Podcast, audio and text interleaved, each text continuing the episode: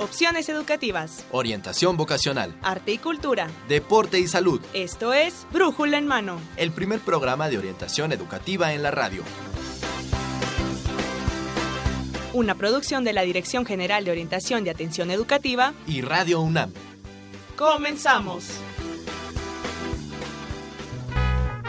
Y vamos a comer algo de Beto que nos hizo guacamole. De carne con frijoles. Carne con frijoles. Cucho frito, habichuela, tamales, trucha de cabeche. Con café con leche. Con café con leche. Chimichurri, sucunduco, chequendengue, caraguatatuba. Y una caipiruba y una capiruba. Un poquito de manteca, cuatro cucharadas de milanesa. Queso con frambuesa, pongan bien la mesa.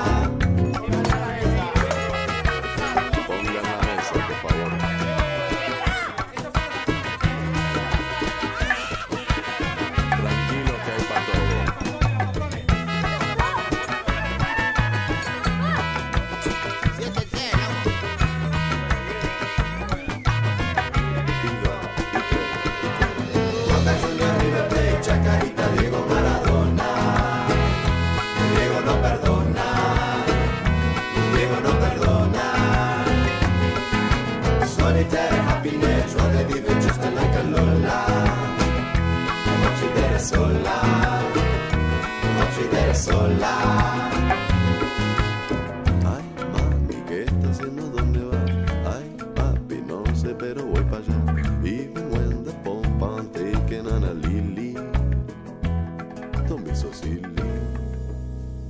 Hola, ¿qué tal amigos Radio Escuchas? Esto es Brújula en Mano y hoy inicia la primavera 21 de marzo del 2006. Y también, bueno, estamos transmitiendo el programa 1030 de Brújula en Mano. Qué bueno que nos acompaña y que nos siga los la próxima hora porque, bueno, tenemos un, un tema que esperemos sea para usted agradable, sea para usted, pues, de alguna información. Y vamos a, a tener el tema de periodismo gastronómico, la cocina en Semana Santa. Va a ver usted, va a ver, va a ver qué, qué programa tenemos tan sabroso el día de hoy. Y bueno, pues en, en este programa 1030 de Brújula en Mano, pues vamos a tener pues varias secciones, vamos a tener nuestro noticiero de orientación en corto, también vamos a tener eh, nuestra sección de senderos del lenguaje y vamos a tener una entrevista con un especialista de periodismo gastronómico. Ya verá usted, espero que, que le guste. Y bueno, pues vamos a comenzar entonces este brújula en mano. Mi nombre es Marina Estrella y vamos a acompañarlo la próxima hora.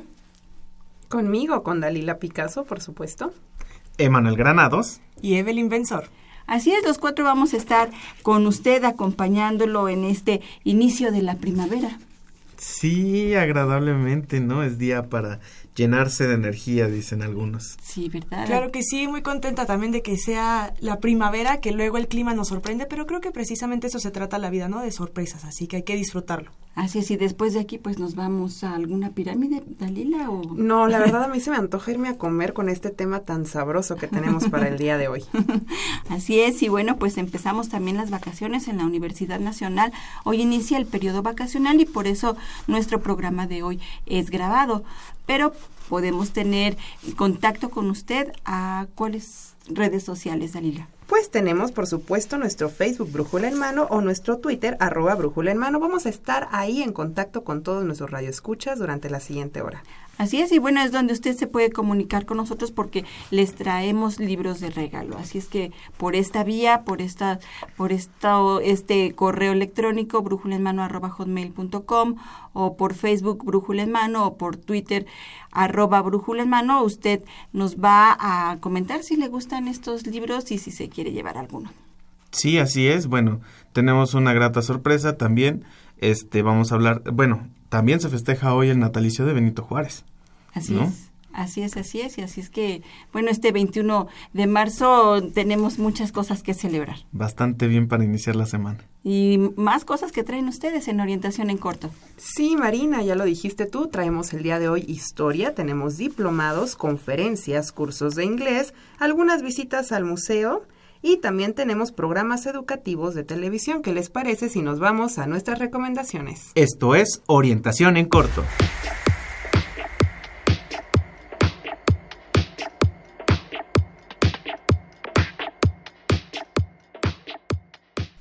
A todos los amantes de la historia, el Instituto de Investigaciones Estéticas los invita al decimoquinto Coloquio Internacional de Historia del Arte, Mundo, Imperios y Naciones, la redefinición del arte colonial. Ya lo dijiste tú, Evelyn, la fecha límite para recibir propuestas es el viernes 15 de abril. Todavía tenemos tiempo, pero dense prisa para poder participar. Si ustedes están preguntando dónde puedo inscribirme, pueden obtener también mayor información a través de www.estéticas.unam.mx o escribir a eliseaaguilar.gmail.com. Repito, eliseaaguilar.gmail.com. La fecha límite aún tenemos tiempo para que llegue este día, pero hay que darnos prisa y por su parte la Facultad de Medicina abre la convocatoria al noveno concurso de creatividad en anatomía. Claro que sí, Evelyn, dirigido a estudiantes de licenciatura de escuelas y facultades de medicina, odontología, antropología y carreras afines.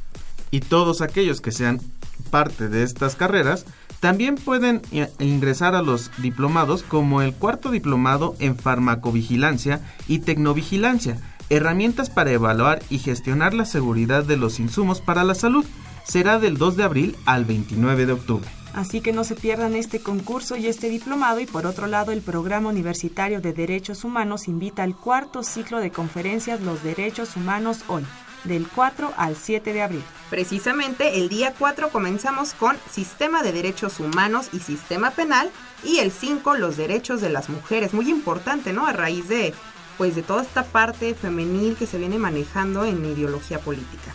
Así es, para el día 6 los verdaderos costos de las prisiones, un tema principal ahora que se están tornando estos temas de este renovación de derechos, ¿no? Bien. Y el día 7, los desafíos de la Corte Interamericana de Derechos Humanos.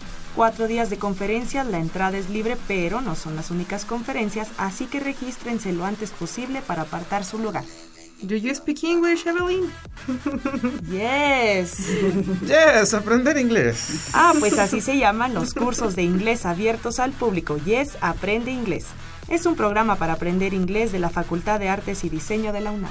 Pero si lo suyo es el inglés y ustedes ya están por ahí del intermedio, del avanzado, les gustaría saber en qué nivel están, pues tenemos el básico, el intermedio y el avanzado para mayores de 15 años. Bueno, entonces ya saben, pueden acudir a aprender inglés. Y para los turistas que están de vacaciones en la ciudad y no saben a dónde acudir, puede, pues vayan al Museo Universum que tiene una increíble promoción para ustedes. Yo quiero ir. Ah, pues te estarás preguntando cuál es la promoción, Dalila. Sí, ¿cuál? Ah, mira, pues se trata de un 2 por 1 para los visitantes que vengan de fuera de la Ciudad de México. Así que con la pena. Híjole, yo vengo de otro lado. Ok, pero por otro lado también los invitamos a que no se pierdan la programación de la barra de programas educativos de Mirador Universitario. Si quieren conocer todos los programas que la verdad tienen una temática muy interesante para jóvenes, para adultos, para profesores inclusive, yo creo que muy enfocado a profesores, eh, pues tenemos estos programas y pueden ver la transmisión totalmente en vivo desde http dos puntos diagonal mirador.cuaed.unam.mx. Así es, así que estén al pendiente porque próximamente podrán vernos en esta barra de programas. Claro que sí, Emanuel, será el 6 de abril que comenzamos con la serie Transformándome a través de mi vida de pareja. Ya lo dijiste tú, Evelyn, y para más información, si les quedó alguna duda sobre estas actividades, pónganse en contacto con nosotros por Facebook, a través de Brújula en Mano o en Twitter, arroba Brújula en Mano. Y bueno, pues con esto terminamos la información de orientación en corto y con esta serie que va a iniciar la semana la semana que entra. este, vamos a, iniciar con esta nueva serie de la Dirección General de Orientación y Atención Educativa, que, bueno, esperemos que sea de su agrado. Vamos a, estar a través de, de la página de mirador.coaed.unam.mx. Ojalá nos siga. Es una serie acerca de la problemática de la pareja en nuestros días. Ojalá que que, nos siga. Y bueno, pues terminamos esta orientación en corto. Si usted quiere más información, como ya nos dijo Dalila, nos puede escribir a brujulemano.hotmail.com. Bien, pues entonces ahora continuamos con esta sección de senderos del lenguaje con una palabra que se antoja, se antoja, Talila. Claro que sí, la palabra es sopa. Entonces, ¿qué les parece si nos vamos con el origen histórico y la etimología de esta palabra? Radio UNAM y el Instituto de Investigaciones Filológicas de la UNAM presentan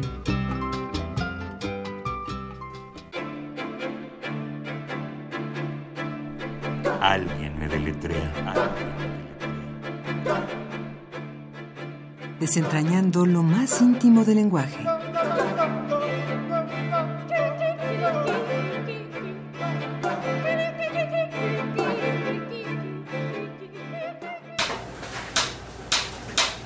A lo largo de la historia ha habido de muchas sopas. Se sabe que los romanos tenían como plato principal diario la sopa de farro, que llevaba cebada, garbanzos, frutas y queso. El célebre Nerón, aficionado al canto, tomaba todos los días una sopa caliente a la que atribuía la cualidad de proteger las cuerdas vocales. En la época decadente de Roma, la sopa se transformó en un alimento lujoso.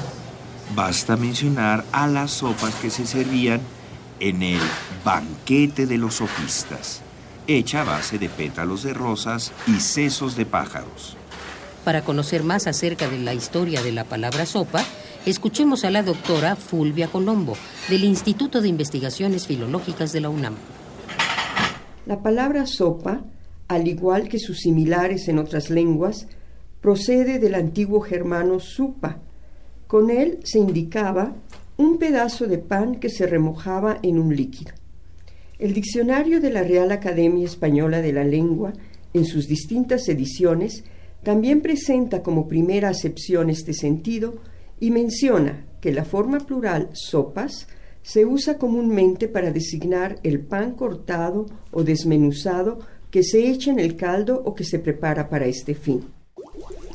A lo largo de la Edad Media, las sopas remojadas en un líquido alimenticio eran una comida común en Europa. En un recetario de cocina de la Brianza, región cercana a Milán en el centro norte de Italia, en el que se describen platillos antiguos, varios de ellos de origen medieval, se explica que la supen era un caldo al que se añadían trozos de pan podía usarse como alimento para el desayuno, el mediodía o la cena. Esto es como las migas en México, la sopa de ajo o la sopa de cebolla en versiones más elaboradas. A su vez, el diccionario de la Real Academia Española de la Lengua anota como otra acepción para la palabra sopa plato compuesto de un líquido alimenticio y de rebanadas de pan. Posteriormente, su significación se expandió para indicar un alimento líquido preparado generalmente con agua y diversos ingredientes. Estos ingredientes no solo dotan a la sopa de sabor, textura y propiedades nutricionales, sino que sirven también para nombrarla. Así, las sopas toman su nombre de los ingredientes empleados, sopa de pescado, sopa de verduras, sopa de fideos, sopa de tortillas, sopa de lote, sopa de poro y papa, el término adquiere además un sentido más general. Alude a uno de los platos más importantes de la alimentación humana, ya que cada pueblo y cada etnia puede realizar y preparar su propia versión de la sopa con los ingredientes y elementos que están a su alcance. Escuchamos a la doctora Fulvia Colombo, del Instituto de Investigaciones Filológicas de la UNAM. Alguien me deletrea, alguien Desentrañando lo más íntimo del lenguaje.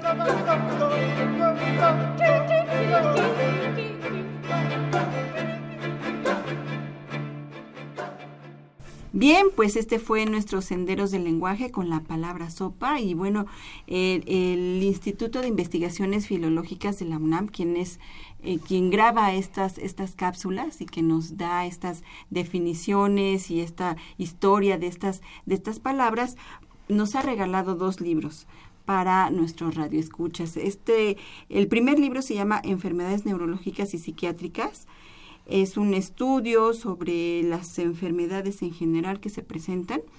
Y eh, también hay otra, otro libro que se llama La conquista de buenas palabras y de guerra, una visión indígena de la conquista. esperemos que a usted le llame la atención alguno de estos dos libros y puede ganárselos. ¿Cómo se los puede ganar, Imanol? Híjole, la verdad es que se me antojó una sopa.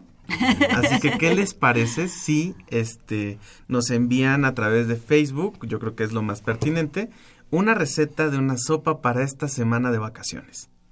Y recuerde usted que nos puede encontrar en Facebook con Brújula en Mano, a través de Brújula en, mano. Brújula en Mano. Ahí nos puede encontrar usted, este nos añade y nos deja una receta sabrosa. Así es, o si nos quiere comentar algo, también a través de Twitter, arroba Brújula en Mano, seguido.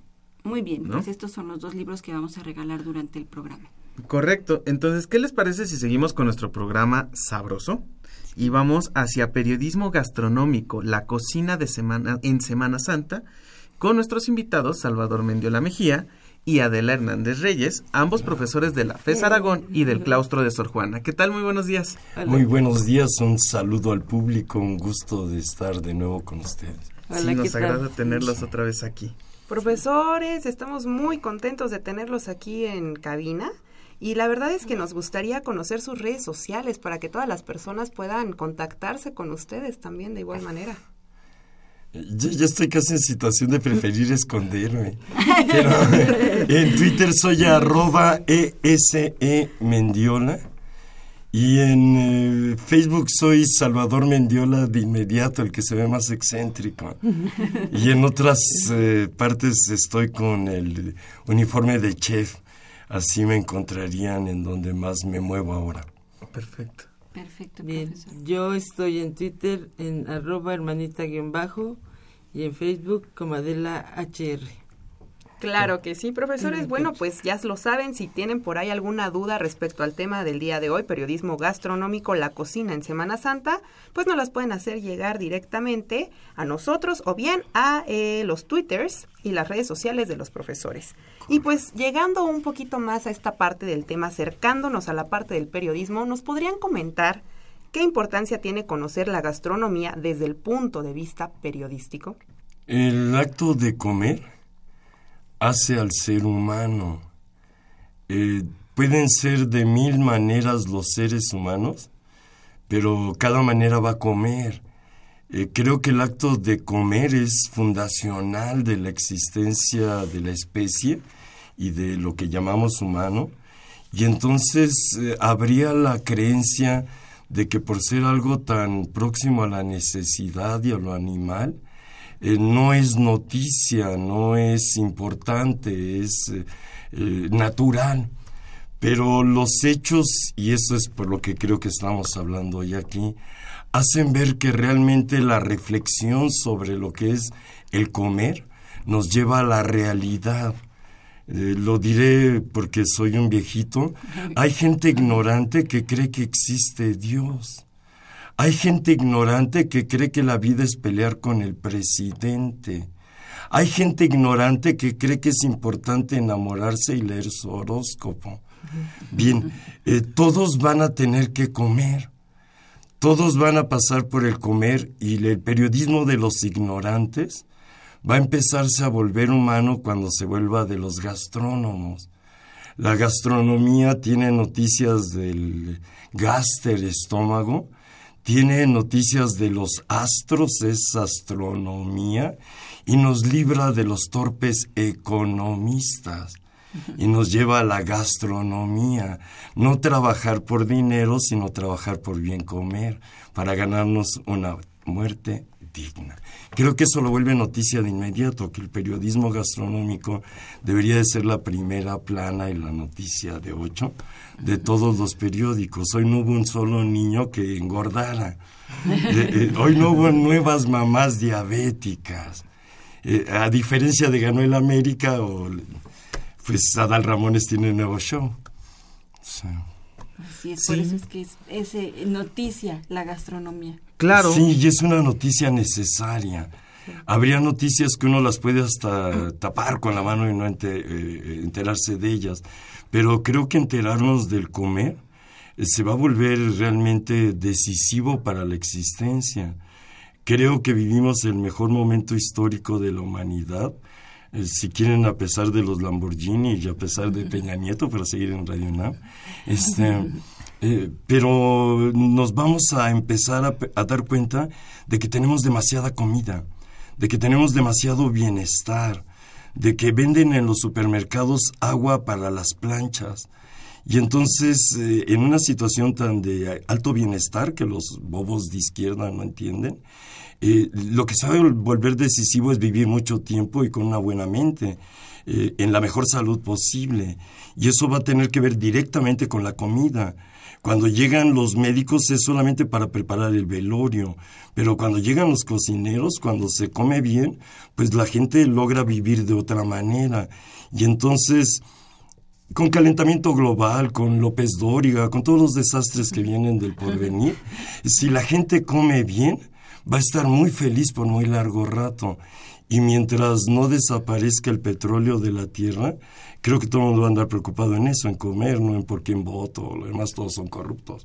Pero en cambio, ¿qué como hoy?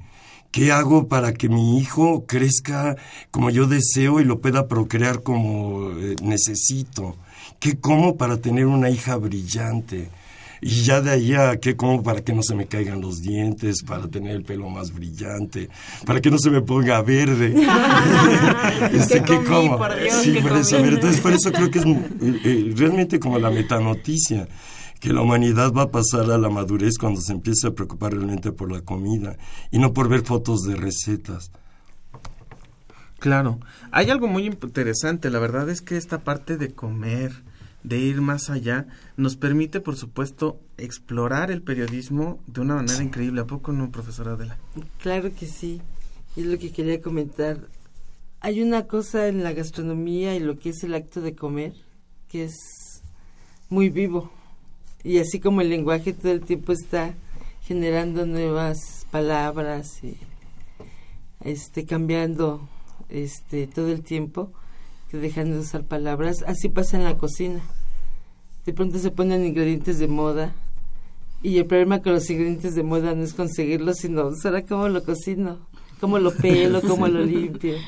¿Sí? Y entonces todo el tiempo hay que estarse actualizando en esos términos de información que el periodismo pues eh, es muy útil para todo ese tipo de asuntos porque creo que eso es lo que limita más siempre una cocina la falta de información de cómo de pronto se ha- hace uso del nuevo producto que se está eh, ingresando en la en, pues como nueva práctica cultural y gastronómica. Y las modas en la gastronomía y la cocina eso es está a la orden del día como en la ropa. Sí.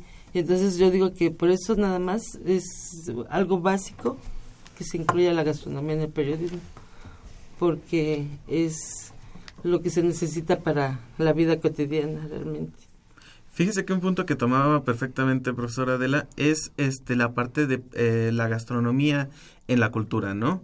Y bueno, hay algo que a mí me gustaría saber, si esta parte, por supuesto, la gastronomía, eh, ¿creen ustedes que debe ser un vehículo para profundizar en la cultura y las sociedades que tenemos hoy en día y, por supuesto, en las que tuvimos antes de nosotros? Si hubiera una clara definición para los eh, antropólogos sociales y para los eh, arqueólogos y etnólogos de lo que es cultura, la cultura comienza en la confección de los alimentos.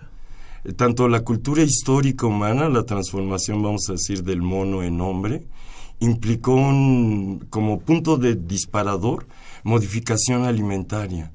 Y entonces la transformación que nos pasó de animales a seres libres se originó en la cocina, se originó en los cambios alimentarios, En los términos más antiguos que yo tengo información, eh, parece que fueron unos niños que estaban acostumbrados a comer hojas de unos árboles, que un cambio climático o algo por el estilo, desaparecieron las hojas.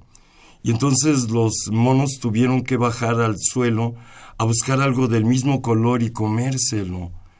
Y eso empezó a volverlos humanos. No conocemos otro animal que haya catafixiado, que haya cambiado eh, lo que era su patrón básico alimentario por otro y de ahí volverse omnívoro. Entonces la cultura humana brota prácticamente del cocinar las herramientas, los vestidos, el habitar cavernas va a tener que ver siempre con comer, va a tener que ver siempre con lo que sería confeccionar alimentos. Desde, pues digamos, estos primeros seres para volverse carnívoros eran, eh, pues, eh, carroñeros, eh, perseguían otros animales que cazaban y lo que los otros animales dejaban, eso se lo comían. Hubo que tomar decisiones de en qué momento los gusanos no me envenenan, en qué momento la carne que se pasó de roja a negro morado ya no me mata o si me mata. Y entonces todo eso fue pensar en cocinar alimentos y eso hizo que el ser humano pensara. Es por lo que digo que realmente la nueva preocupación por la alimentación parece que no es simplemente una moda, no es como grafitear o cantar yeye con los Beatles, sino que esta generación ratatouille de ahora son criaturas que los volvieron ecologistas y ahora quieren controlar el mundo con sus manos y la mejor manera de controlarlo de inmediato es que como, como, como. Entonces la cultura en su origen es eh, comida. Ya en su forma, si quieren, occidental más vulgar, eh, la política, los grandes negocios se hacen en banquetes y vuelven a ocurrir en medio de la comida. No hay juego de fútbol soccer sin tacos afuera para un público obeso, ni hay arte sin la ópera como cantina o sin eh, pues el café de chino siquiera para los estudiantes pobres del UNAM que van a la ópera. No, pero siempre la cultura tiene comida cerca, comida cerca y entonces la originó seguramente nos vamos a desaparecer del planeta cuando no tengamos que comer. Y entonces la historia humana creo que se hace a partir de las comidas. Eso es lo que creo que lo vuelve un asunto ya muy universitario, porque se pensaba que lo gastronómico, el periodismo gastronómico, era como para las clases altas y las élites de cómo se cata un vino pero en realidad la cuestión de la alimentación, de las comidas, pues eh, determina, organiza al ser humano. Y entonces creo que en la universidad pues eh, habría que regresar a las clases de las comiditas. Desde que yo vi arquitectos que los hacían entrar a cocinar en una cocina para que vieran cómo era una cocina de caliente, de incómoda, de peligrosa, ah, pues hasta los bellos momentos donde, porque yo escribí una novela, una maestra de economía eh, internacional pagaba los tamales para que yo siguiera leyendo y mis compañeros comieran y no hicieran ruido para que yo escribiera ni ella diera clases. Todo lo que pasa con humanos va a desembocar en comidas. Profesor, usted bien mencionaba que el acto de comer hace al ser humano un acto inherente, que la gastronomía es noticia y debe ser noticia porque, como usted bien lo decía, profesora, es algo básico y cotidiano. Y en este caso, ¿qué importancia tiene la crónica, la narración y la sensibilidad a la hora de hacer periodismo gastronómico? Como género periodístico, eh, pues eh, es una guía para ver cómo este eh, obtener la información que uno busca, ¿no? La más inmediata, pues, es la nota informativa. Por ejemplo, este, quiero saber de fiestas o festivales gastronómicos, es muy común que me lo hagan en crónicas. Ya quiero andar más en el asunto, pues busco reportajes. Entonces, como lector, pues es una guía para eh, temática y de interés lo que uno busca. Y, ya, para que lo escribe, pues, ahora jugando en todos los bandos. Este, lógicamente, si la comida y los alimentos son tan determinantes para la existencia humana, pues todas las figuras del periodismo tienen que tratar con la, cuestión de los alimentos. Ahora, lo que se empieza a volver muy importante, que era lo que marcaba la profesora María Adela, es que eh, predomina la idea de que siempre comemos lo mismo de que los alimentos es algo que se dominó antes que si quieren eh, la ingeniería o incluso hasta la agricultura y que siempre los seres humanos han comido lo mismo. Los hechos, como ella planteaba, es que se dan cambios constantes, que los cambios determinan más la suerte de una nación que por quién votó. Si de pronto los mexicanos empiezan a comer queso, eh, vino y pan y ya no solo tortillas, eh, pulque y nopales, eh, cuando empezaron a agregar lo otro, empezamos a tener becarios en matemáticas, empezamos a tener artistas del violín, y ya no simples seguidores de la propagación de la fe o del polipapa del momento, sino que con los cambios del queso, el pan y el vino, unos grupos mexicanos están empezando a dominar las matemáticas. Eh, yo decía que era más fácil identificar a un mexicano por el himno, por pedirle que hiciera una ecuación. No iba a poder. Bueno, ahora con este cambio alimentario ya se dio. Alguien lo tiene que estar reportando. Entonces ahí ya no es solo entrevistas para estar en lo más adelantado, crónicas para situar esto en contexto, eh, grandes reportajes verdaderamente investigativos, descubrir que todos los periodistas y todos los políticos son corruptos, hasta mi abuelita. Eso no es periodismo investigativo. Cierro los ojos y ahí hay un político corrupto y ahí hay un periodista corrupto. Pero en cambio averiguar las cuestiones de... Eh, entre los siete aceites que me venden, que que no omega y si omega y quién sabe qué, ¿cuál es el único que no mata a mi marido que es ilíaco? Esas preguntas que tienen que ver con alguien de la vida real, ¿no? ¿Por quién voto dentro de seis años? Pues tiene que haber periodistas que se las resuelvan. Y ahí pues hasta las eh, llamaré enciclopedias, un periodismo ilustrado que empieza a ser enciclopedias de gastronomía. Claro, y de ahí la importancia desde los diversos géneros poder transmitir, de actualizar y de compartir esta información sobre la comida. De historizar. Claro, y pues respecto a esta sensibilización también en los alimentos y demás, pues transmitir también ciertas esencias de los mismos alimentos, ¿no? Y bueno, ¿y qué les parece si vamos a escuchar la siguiente cápsula respecto a la cocina en Semana Santa?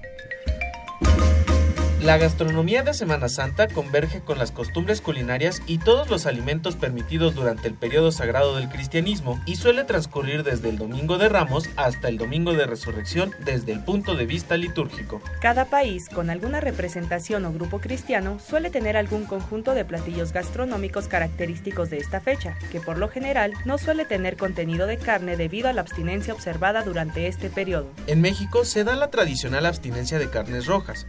Se preparan platillos como los romeritos en mole, chiles poblanos rellenos de pollo en salsa de tomate, o de queso, o de atún, o de cualquier otro guisado, según la región. Igualmente, es conocido el consumo de sopas de leguminosas, como lentejas y habas, a las cuales se les añade sabor mediante el frito de tomate y cebolla y el cocimiento con cilantro. En la ciudad de Puebla se preparan también los chiles chipotles rellenos de queso. También es una época en la que se consume mucho nopal preparado de diferentes maneras. Suele consumirse variedades de pescado local y frutos de mar, en cóctel o cocidos como la sopa de mariscos, el caldo miche y el caldo de pescado, y es inevitable consumir tacos de pescado durante la cuaresma. Como postre, en el centro del país se elabora la llamada capirotada, una combinación de capas de pan y atole de fécula de maíz sabor vainilla, cocido con canela. Suelen añadirse elementos de sabor como nueces, pasas, piñones, almendras, coco rallado y fruta cristalizada. Si quieres saber un poco más sobre la gastronomía de estos días de asueto, no te despegues del 860 de AM y sigue escuchando Brújula en mano. Come frutas y verduras.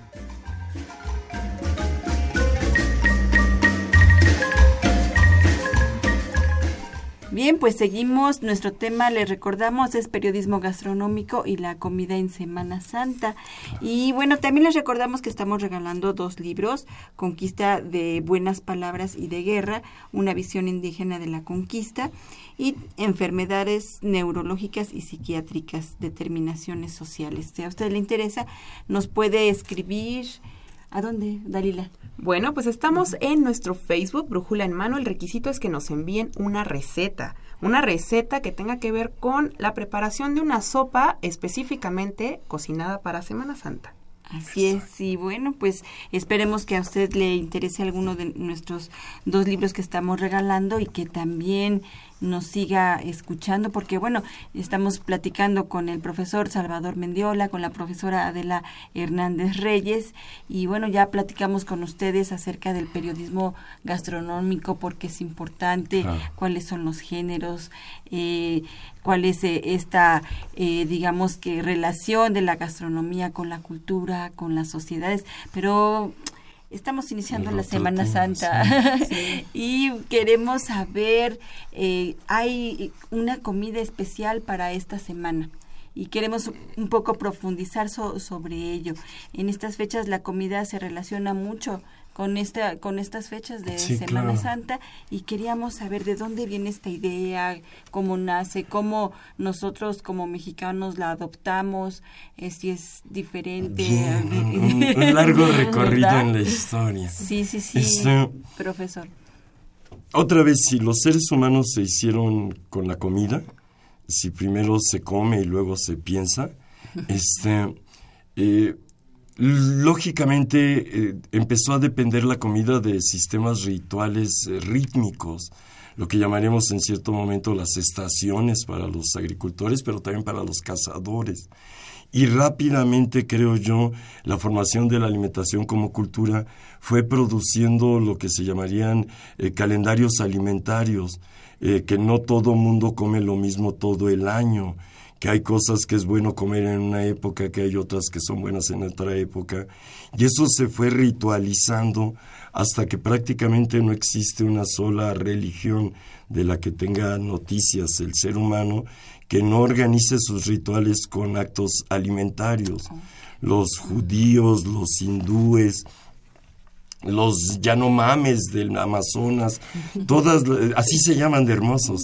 Este, eh, eh, eh, no hay una sola comunidad con civilización y religión que no organice su ritual con ciertos momentos de prohibición de los alimentos o de gran eh, algarabía en los alimentos. Eso después de miles de años llega al cristianismo y para organizar el ritual eh, cristiano generalmente de forma católica, católica ortodoxa griega o católica romana, pues van a tratar de adecuar los días del año a la historia de Jesucristo y eso con lo que sería alimentos correspondientes. Y así es como va a empezar a aparecer pues una temporada que es la cuaresma y luego la Semana Santa, donde para recordar a Cristo lo normal es no comer, lo normal es mortificar al cuerpo, y entonces, eh, como el ritual alimentario sería la vigilia, en el doble sentido de vigilia de no duermas y vigilia de vigila tus alimentos, eh, cuida tus alimentos. Y eso es lo que vendrían a ser eh, pues nuestros viernes de cuaresma y lo que vendrían a ser nuestras costumbres alimentarias de la Semana Santa para desembocar en lo que sería la Pascua que los eh, eh, cristianos católicos, que suelen ser al final muy pesimistas, se la quitaron, la volvieron carnaval, la hicieron antes, los protestantes la volvieron Pascua, y después de no comer lo que sería la cuaresma, venía la hora del conejo de la Pascua y los huevos y todo lo que sería otra vez comida. Así es como va integrándose lo que se llama el canon alimentario de los católicos. Cuando llegan y conquistan eh, a los pueblos prehispánicos, los pueblos prehispánicos que en ese momento eran muy agrarios, estaban llenos de rituales de ese tipo. Eh, como no había mucha comida, eran, entiendo yo, y perdón a todos los profesores de lo que llaman los chairos, este, eran muy torpes para la agricultura. Les fallaba mucho la agricultura y a cada rato había hambre. Entonces había que programar temporadas de no comer para que como no iba a haber comida, pues eh, ritualicemos en no comer. Y para cuando sabían que sí iba a haber comida, porque iban a llegar los chapulines a comerse lo que había, pues entonces hora de mucho comer. Pero son los mexicas, mixtecos, zapotecos, mayas, que entran en contacto con Hernán Cortés, pues tienen completamente costumbres igualitas a las católicas, de ritualizar los, alimentos, programarlos con el calendario y pues eh, eh, eh, contra la creencia de muchos, creo que los convenció la sabiduría de Occidente, que no hubo que matarlos a espadazos ni con sarampión y viruela, sino que dijeron, oye, está interesante una álgebra con parábolas y donde no todo el mundo tiene que ser el esclavo de un tlatoán y yo que era la pobre Malinche maltratada por unos violadores mayas, ahora soy la princesa del Malinche. Este, eso les encantó y vino una gran, gran transculturación en lo que fue la fiesta alimentaria del año completo, pero en torno a lo que fue la cuaresma y Semana Santa y lo que vino después y el carnaval, se volvieron locos de alegría y inventaron mil formas de comer. Ay, qué sabroso. Sí, claro, claro. Y qué, y qué, rico. Y bueno y qué interesante cómo eh, eh, también la comida entra en este en esta nos educa. Sí sí sí, sí. nos educa y, y, nos y también nos pone eh, en alerta no como se lo decía la semana santa también es una es una forma de decir fíjate bien cómo comes Recuerda que te vas a morir aunque comas. te vas a... sí. Entonces no te... O de lo que comes. Sí. Y, todo eso. Bueno, pues nos comentaba el profesor Salvador Mendiola Mejía, no me va a dejar mentir la profesora eh, Adela, que una de las creencias asociativas que tiene, pues es relacionar esta parte de la Semana Santa con capirotada. Claro, Entonces, es muy rica la capirotada, capirotada, perdón. Entonces, la gastronomía, la gastronomía de estas fechas, pues tiene que ver mucho con eh, pues esta transculturalización, tenemos creencias y religiones diferentes y tenemos países diferentes en esta parte gastronómica y va variando, va variando muchísimo la gastronomía. ¿Nos puede comentar un poco cómo varía de religión a religión, de país a país en estas fechas específicas? Digamos que hay una tradición amplia religiosa que en torno a este periodo del año, porque va a ser el inicio de la primavera, y coincide con movimientos solares y lunares interesantes. Eh, eh, muchas religiones tienen eh, costumbres rituales alimentarias para estas fechas, pero creo que los que le cargaron el tono y el estilo fueron los cristianos. con muchas confusiones porque realmente llegar a coincidir cuando era la cuaresma y a qué cultura había que referirla se dio hasta la Edad Media. En ese momento los católicos logran imponer un ritual alimentario, eh, como digo, de acuerdo a los domingos y las misas, donde ya que vamos a renunciar a ciertos alimentos, concentrémonos en unos alimentos fetiches que nos causen mucho placer. Si no voy a comer carne, pues voy a comer mucho dulce, mucha miel. Y ahí hacen sus combinaciones para ir armando eh, pues eh, lo que serían los eh, momentos que es la cuaresma, que son los 40 días del miércoles de ceniza al inicio de la Semana Santa, pues la costumbre es comer hierbas y pescado, evitar la sangre roja, en una idea de que Cristo derramó su sangre y no hay que derramar más, y en otra de que eh, no había vacas y carnes rojas como para tenerlas todo el año y era bueno reglamentar una época de hora, no lo comes aunque haya, ¿no? Este, hay que guardarlo. Y luego, ya en asuntos más complicados, pues lo que se va a llamar el catolicismo dominante viene de Roma y eso quiere decir los banqueros italianos. Y hay un momento donde los papas se dan cuenta que hay temporadas donde porque puede haber carne roja, la gente no come ya pescados ni mariscos. Entonces viene un decreto papal de que no se coma carne roja de ninguna manera, pero se tolera la carne blanca del mar, porque no se ve sangrienta de principio. Y ahí es donde aparece ya esta costumbre de lo que sería la vigilia. Una vigilia correcta, según los libros de la Nueva España, sería pasarse desde el eh, lunes hasta el sábado comiendo prácticamente berros con sal o con vinagre, lamentándose uno de estar vivo, todavía en estar en el cielo, para llegar a un domingo donde se comiera pescado y probablemente mariscos, aunque ya en términos de eh, Semana Santa cristiana se consideró que los mariscos no eran cristianos por toda su mitología afrodisíaca mientras que se pensaba que el pescado, por condiciones simbólicas del mundo que llamaban de la analogía, lo consideraban frío y húmedo, y no seco y caliente, porque eso prendía la virilidad. Y en cambio esto fe- afeminaba a la humanidad, comer pescado. Y entonces para sentirnos un poco como Cristo, dóciles para el sacrificio, eh, hierbas y pescado. Eh, Los primeros que empezaron a darse cuenta que eso era muy eh, arriesgado fueron los mismos monjes de los conventos, porque mientras la otra sociedad podía arreglar su trabajo, pues para descansar en esta época, los monjes tenían que vivir de trabajar un terrenito diario y se dieron cuenta que bajar a berros y, y pescado, eh, pues los dejaba muy enfermos y los mataba. Y entonces empezaron a pensar, si quiere el domingo hay que prepararnos un pescado, pero bien puesto. Y empezó a brotar el otro lado de la cuaresma, de que sí hay vigilia, pero podemos empezar a preparar eh, eh, platos muy deliciosos que no tengamos como usuales en el año. Y así es como vino esta costumbre de comer pescados por prohibiciones papales y demás, y luego de empezarlos a preparar muy sabrosos.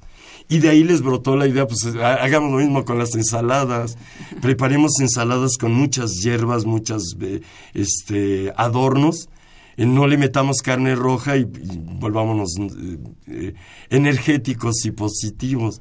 Y así se fueron haciendo esas costumbres. Creo que ninguna ha predominado más de 100 años. Y que en lo básico, pues eh, fundan estas ideas de que hay que comer eh, hierbas y pescado. Eh, eh, en una idea errónea, porque creo que los griegos, los romanos y los galileos jamás metieron la cabeza en el agua, siempre pescaron por arriba, y entonces creían que el mar era pacífico, mientras que la tierra era belicosa, y que comer cosas del mar pacificaba. Ahí los primeros cristianos en Roma se van a empezar a morir de enfermedades eh, graves antes de que se los echen a los leones, porque les da la idea de solo comer unos pescaditos que se llaman ixtus, porque sonaba como Cristo y porque eran del mar y pacificaban, pisan lobby en hippies, y se pusieron a comer puros pescaditos de esos y perdieron todos los nutrientes de la sangre. Esos son estas complicaciones de eh, las modas religiosas, la comida y luego, pues al fin y al cabo, el hecho de que hay que administrar los alimentos, de que esto no solo corresponde a prohibiciones religiosas, sino a reglas de la economía. Reglas a veces muy desquiciantes. En meses donde se podría comer eh, pescado y mariscos, la Iglesia Católica lo prohíbe, hasta por el mito de las R's en los meses.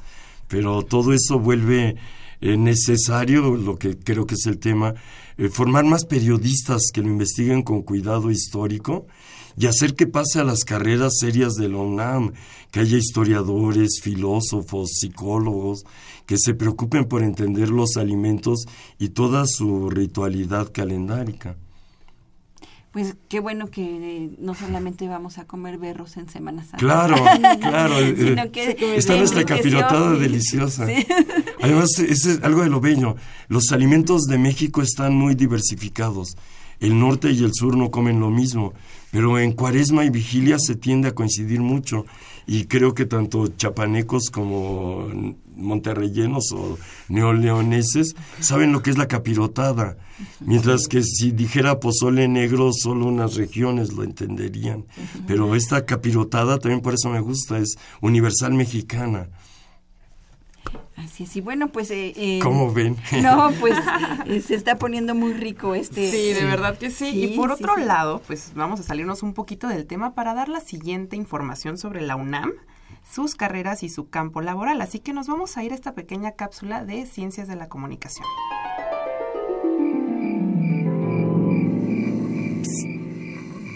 Dalila. Oye, Dalila, despierta. ¿Qué, qué, ¿Tú quién eres? ¿Y qué haces metida en mi sueño? Yo pedí a Brad Pitt. ¿Qué Brad Pitt ni qué nada? Yo soy el hada de los sueños. ¿El hada de los sueños? Ay, no, claro que no. Soy tu futuro y vengo a decirte qué hacer con él. ¡Wow!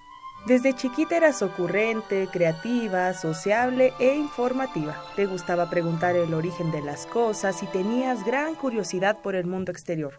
No te estabas quieta ni un segundo hasta que investigabas el porqué de las cosas. Además de tu gusto por los medios de comunicación como la radio, la televisión, el cine y en menor grado la prensa, le quitabas el periódico a tu abuelito para hojearlo, ¿o me equivoco? No, no, Ada. Digo, futuro, no te equivocas. Pero dime, ¿qué carrera puedo estudiar? ¿A qué me voy a dedicar? ¿Voy a servir para algo a ver, en la vida? calma, calma. Vas a estudiar ciencias de la comunicación. ¿Ciencias de la comunicación? Así es. En esta carrera podrás estudiar los procesos de la comunicación colectiva, podrás trabajar en diversos medios de comunicación masiva, también en empresas periodísticas, editoriales, en agencias de noticias, publicitarias y propagandísticas pero también en tareas de análisis de contenido, diseños de información, investigación como analista de los fenómenos comunicativos. Así que cuando despiertes ya sabrás qué estudiar, ¿eh, Darila? Recuerda, ciencias de la comunicación. Ciencias de la comunicación. Ciencias de la comunicación, sí. Voy a estudiar ciencias de la comunicación. Si así como Dalila tienes capacidad en el uso del lenguaje verbal y escrito y posees la facilidad de trato personal, así como el gusto por la investigación, redacción y ciencias sociales, Ciencias de la Comunicación, impartida en la Facultad de Ciencias Políticas y Sociales con duración de nueve semestres, es para ti y podrás especializarte en periodismo, producción audiovisual, publicidad, comunicación organizacional o comunicación política. Esto fue la UNAM, sus carreras y su campo laboral. Y nosotras somos Evelyn Benzor y Dalila Picasso. Sigue escuchando Brújula en mano.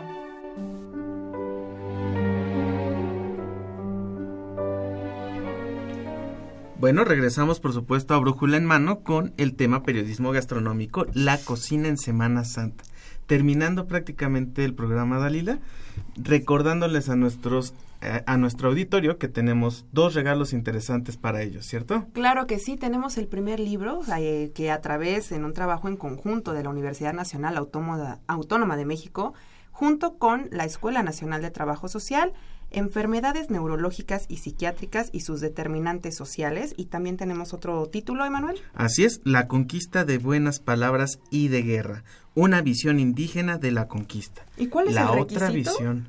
El requisito es muy sencillo. Díganos una receta de una sopa para Semana Santa. Así que estamos en contacto a través de Facebook En Brújula en Mano y por Twitter. en arroba brújula en mano. Así es.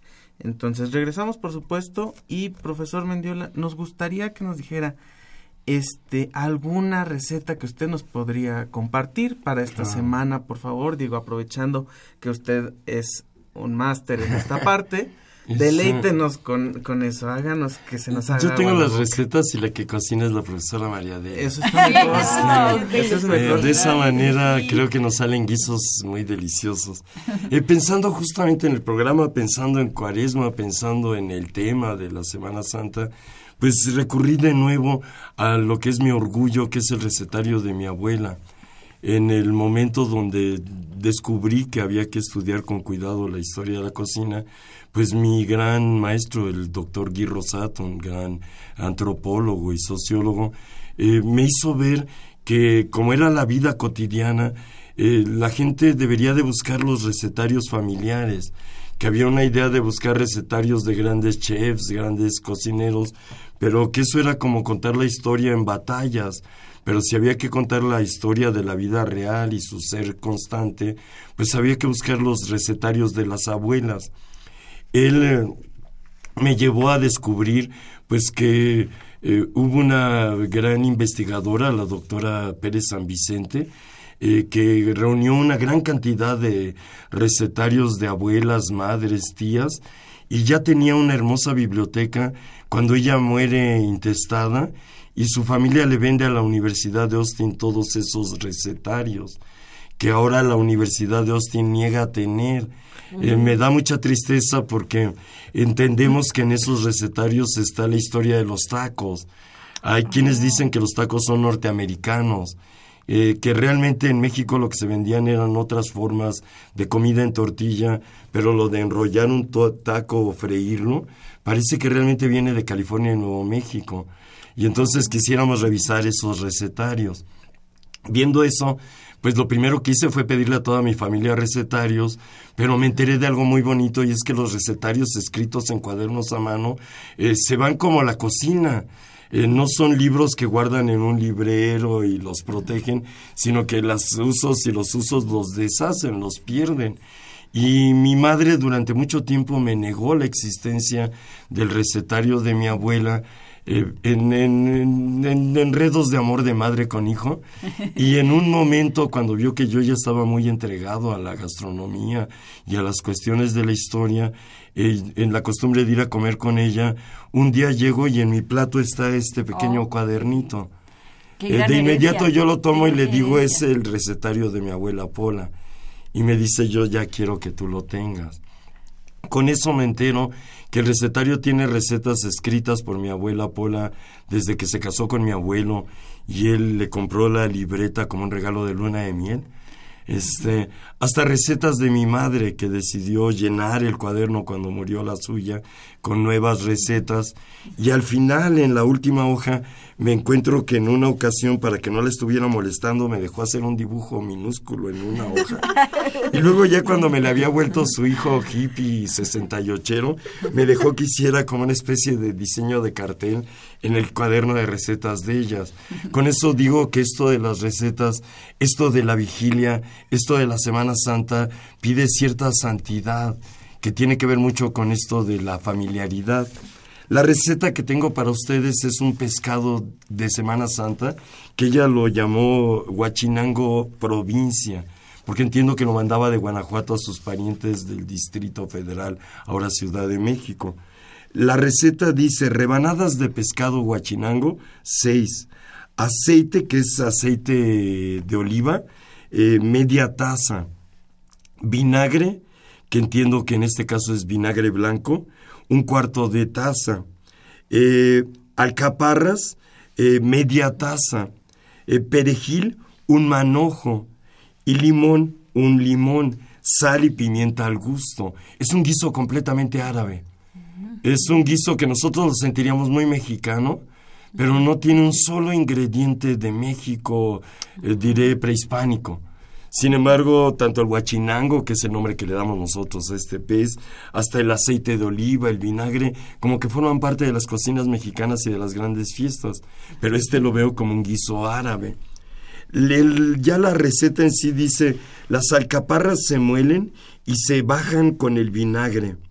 Las rebanadas de pescado van untadas de limón, sal y pimienta y se ponen en una cazuela, luego se cubren con las alcaparras, el aceite y el perejil picado, se dejan cocer en fuego suave, se sirven muy calientitas con pan árabe calentado al vapor, falafel.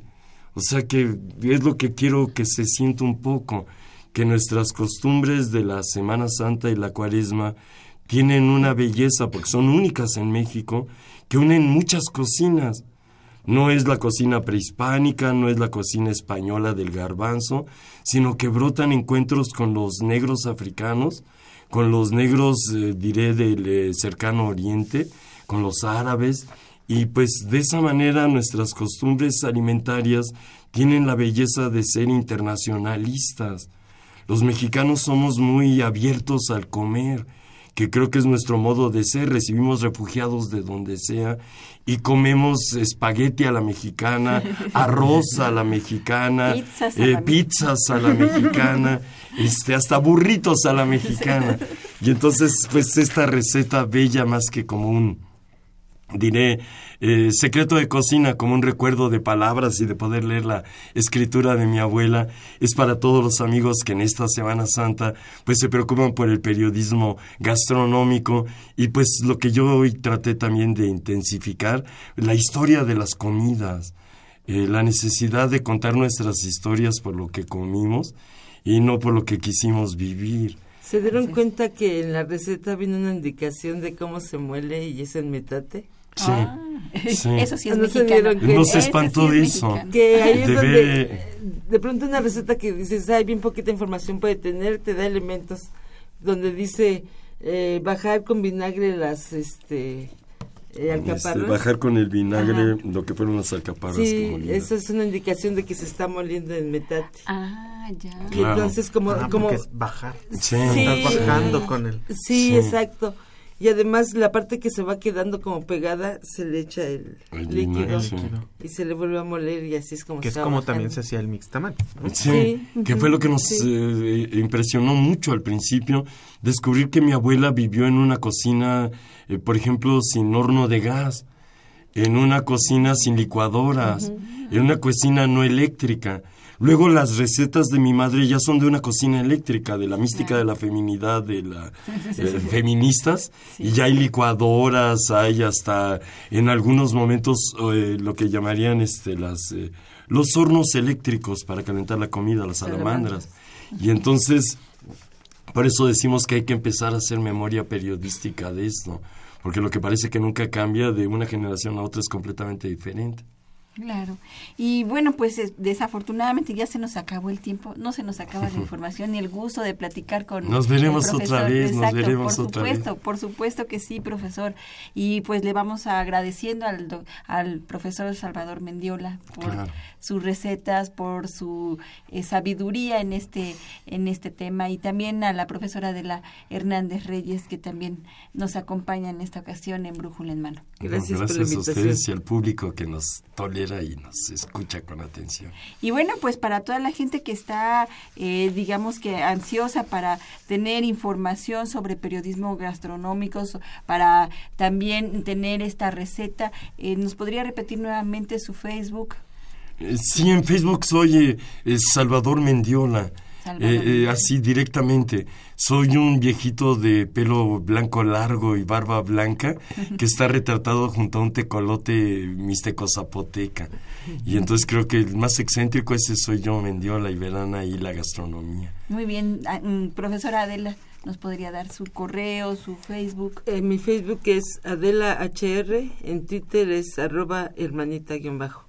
Muy bien, y bueno, pues nosotros somos Brújula en Mano también en Facebook para poderles dar esta receta del profesor Salvador Claro. Si eh, él nos, nos permite Yo se las hago llegar de inmediato. eh, en nuestro Facebook y si usted está interesado, pues búsquenos brújula en mano arroba hotmail.com, así es como nos encontramos. Y bueno, pues para los ganadores del libro, nosotros también eh, nos vamos eh, comunicando con, con usted a través del el correo electrónico. Y Evelyn, tenemos para la próxima semana otro tema. Así es, amigo Radio Escucha, los esperamos el próximo lunes a las 10 horas por el 860 de AM con el programa De cara a mis miedos, un reencuentro conmigo mismo. Así es, y bueno, pues terminamos el programa. ¿Se acabó?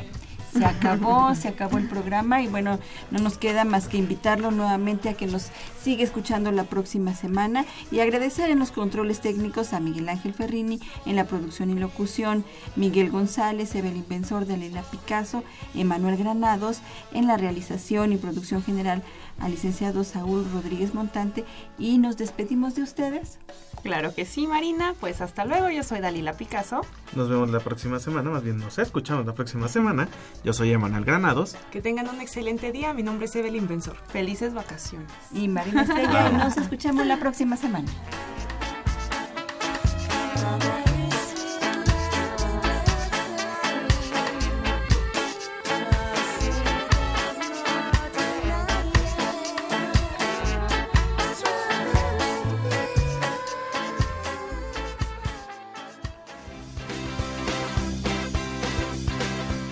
La Dirección General de Orientación y Atención Educativa, Y Radio UNAM presentaron Brújula en Mano. el primer programa de orientación educativa en la radio.